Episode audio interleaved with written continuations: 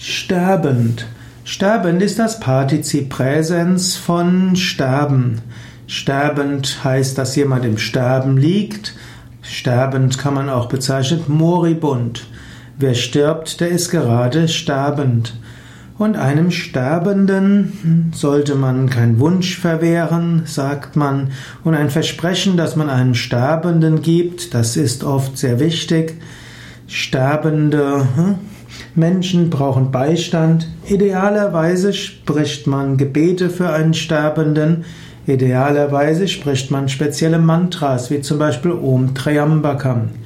Ich habe auch ein Buch geschrieben, Karma und Reinkarnation.